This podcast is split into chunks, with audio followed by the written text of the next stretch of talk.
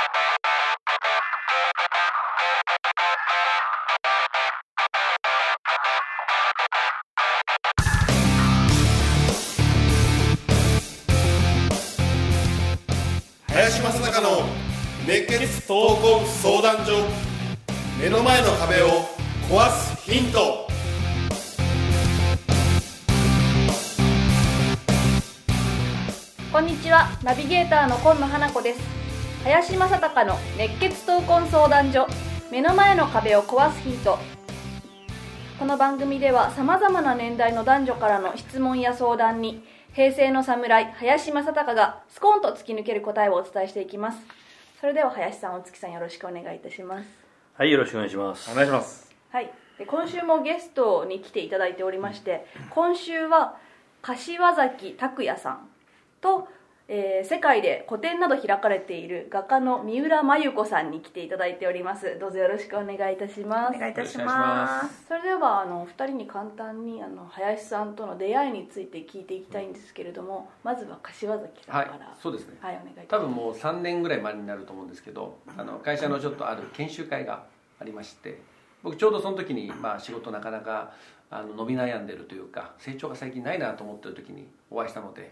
でその研修会でちょっとたたまたま隣の席だったんですね。なんでその今の実情というか、まあ、こういう状況なんですってことを林さんに相談してその2日間ずっと林さんと喋ってたっていう。それが一番最初のきっかけで、まあ、だったら、まあ、うちで学んだらどうかってことで、まあ、ちょっとそのまま飛び込ませていただいてもうかれこれ3年ぐらいになるというそんな状況です。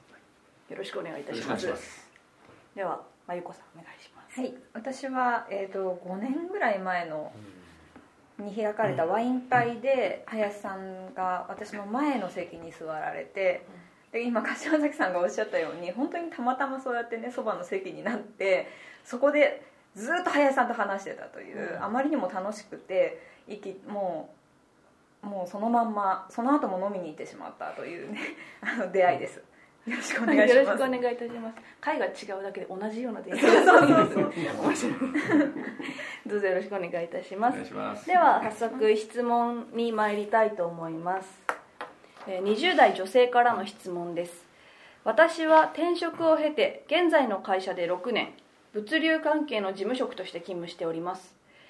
現在の職場で働いてからは全く転職などを考えていなかったのですが結婚などを経て将来のことを少し不安に感じています。夫の意向もあり今後現在の職場を離れることになるかなとは考えているのですがそうなった場合でもパートなどではなく職場に復帰して同じような仕事で働けたらなと考えています。そこで質問です。中小企業が中途の事務職を雇う場合どういう点を重視して見ているのでしょうか？数年は現在の職場でも勤務を続ける予定なのですが今からでも意識して気をつけられることがあれば伺ってみたいです。という質問です、やっぱりこれは林さん、うん。まあ、あの真面目にねあの今雇用という捉え方であの話をするとね、はい。えー、と実際にあの事務職で雇う場合に専門領域でえー事務を雇う場合と、うん、あとはまあアシスト的なねあの仕事で雇う場合でだいぶ違っていてね、まあ、専門領域でいうとね基本的にはもう、えー貿易事務経理事務あと秘書。これはねやっぱりある程度の、えーやっぱ経験年数がひ非常に必要になってきて逆に言えば経験年数があれば年齢等問わずっていうのが多いんだよ。実際にはね。はい。えーだけども逆に営業アシスタントみたいなね、はい。うん、総務事務とかっていうところになると、えー難しいのが、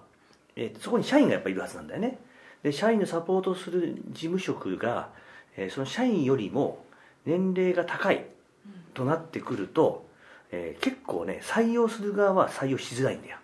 実情で言えばね、よほどなんか特殊な能力があれば別。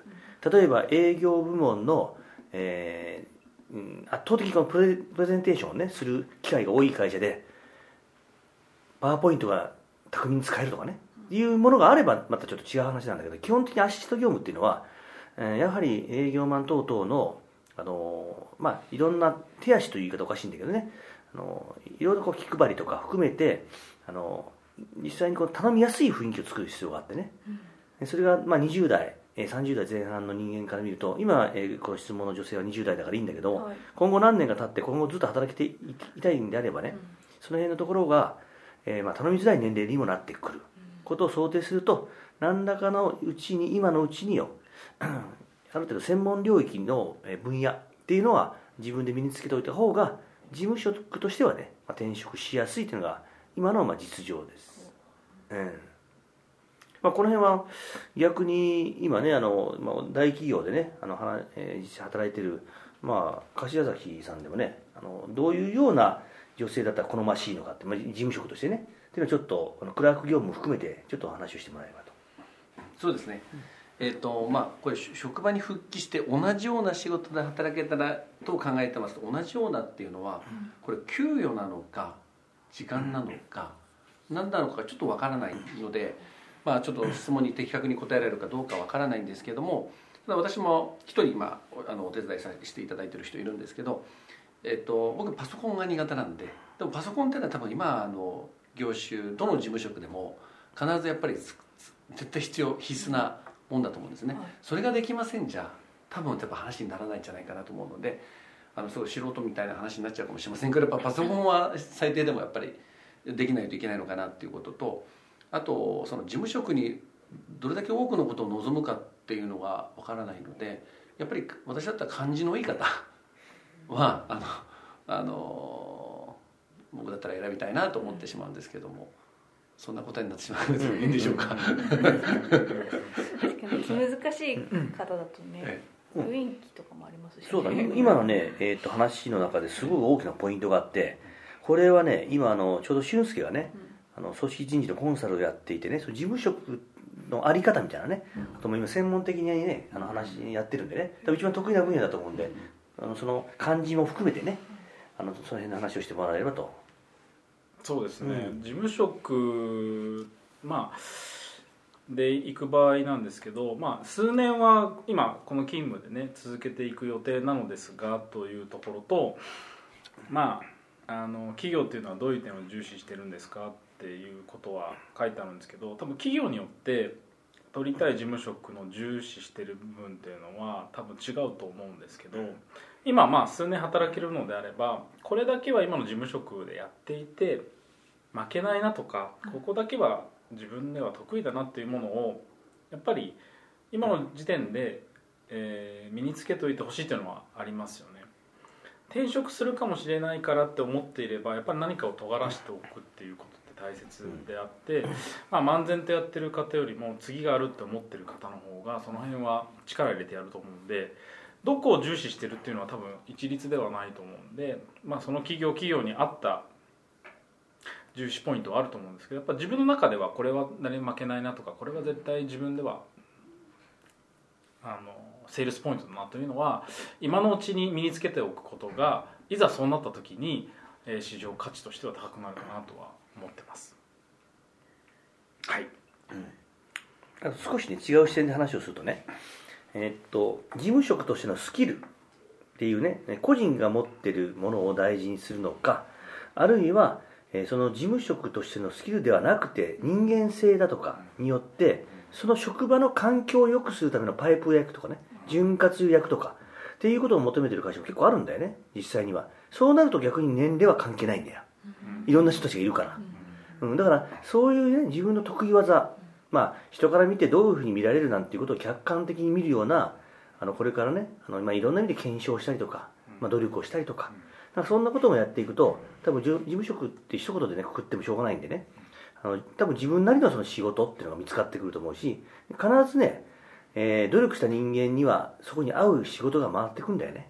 うん、これもねあの法則っていうもん。だから、えーまず自分が何が一番得意なのかとかね。な何があの人から見ていいと思われているのか、まあ、この辺をね磨いていくとあの非常にいいね自分の仕事人生を送れるんじゃないかなと。思う。人間というかねあのやっぱり人間で生まれた以上は何かの成長をしていくとか向上心を持っていくとか、まあ、結婚して子供ができたとするとその子供にとってもね母親が職場に復帰してね仕事を持つってことはすごく大事なうん多分今今後の大きな要素になると思っていて、まあ、専業主婦という考え方があるのはこれアメリカと韓国と日本だけなんだよ全世界で。後の国はほとんどが専業主婦という言葉すらないんだよ。ねだからこれからの日本もまた専業主婦という概念はだんだんなくなると思うんでね。ぜひとも職場復帰というよりもあのまあ休憩はしてもいい。あるいは、えー役割が違うんで子供が小さいうちはそういった役割を担うのは当たり前だけどもそれを超えたらね子供もある程度えー巣立っていくんで、まあ、自分の職場の中でのあの本当に役割っていうのをね見つけてもらいたいなと思います。皆さんどうもありがとうございました。はいありがとうございます。ありがとうございます。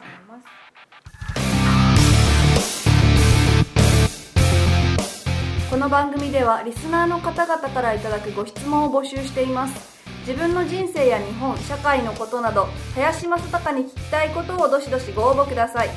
ご質問はインターネットで熱血闘魂相談所と検索。すると Facebook のページがヒットしますのでそちらにアクセスしていただき、えーメッセージボタンをクリックして質問を送ってください。ポッドキャストの他にも YouTube でも聞けるようになりました。そちらも合わせてチェックしてみてください。皆様からの質問お待ちしております。それでは次回もお楽しみに「